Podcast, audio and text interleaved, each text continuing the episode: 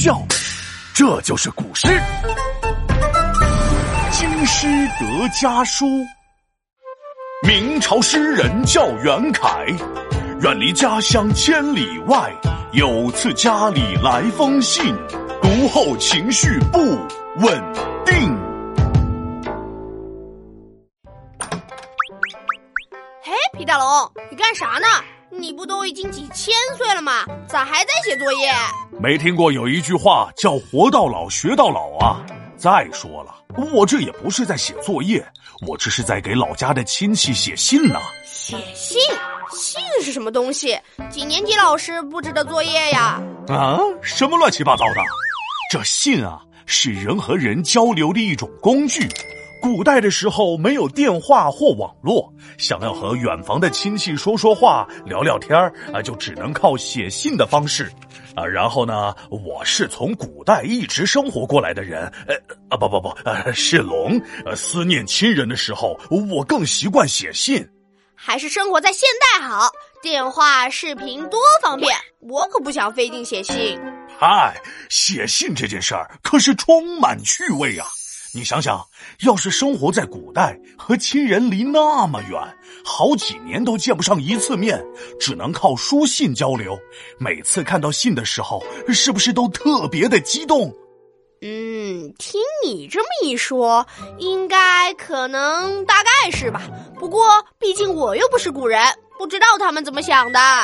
哎呀，没关系，我教你一首诗，学完了你就能明白这种感受了。好啊，好啊。你说的是什么诗啊？这首诗叫做《京师得家书》，翻译过来就是在都城南京收到了家里寄来的一封信，是明朝的时候一个叫袁凯的诗人写的。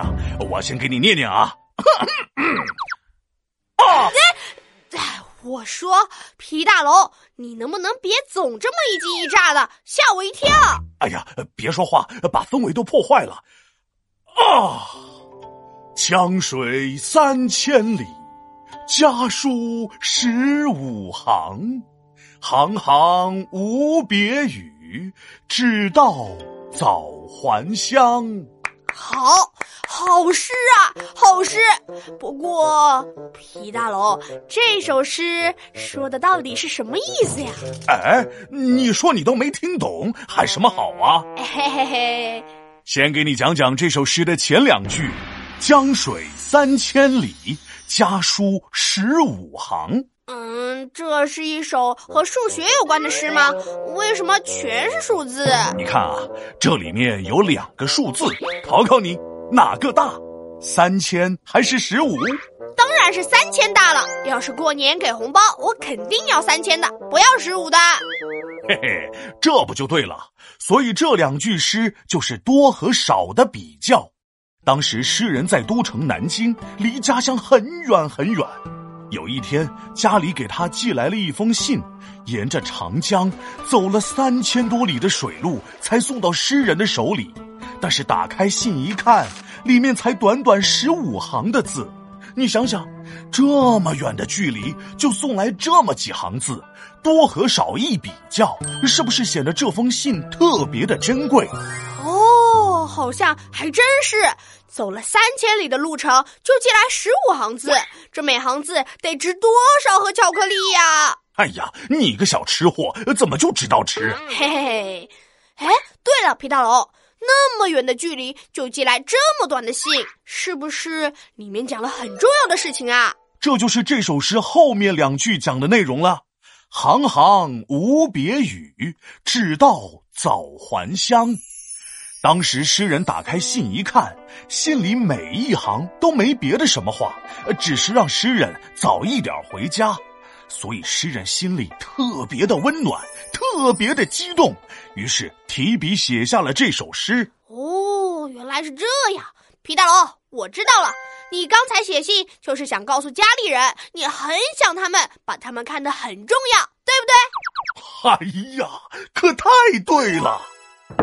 皮大龙敲黑板，古诗原来这么简单。我家远在三千里外，收到封家信，赶紧打开。十五行的内容让人意外，每行都没有别的期待，短短的文字，满满的爱，只盼我平安早早归来。听我认真来一遍，起。京师得家书，明，袁凯。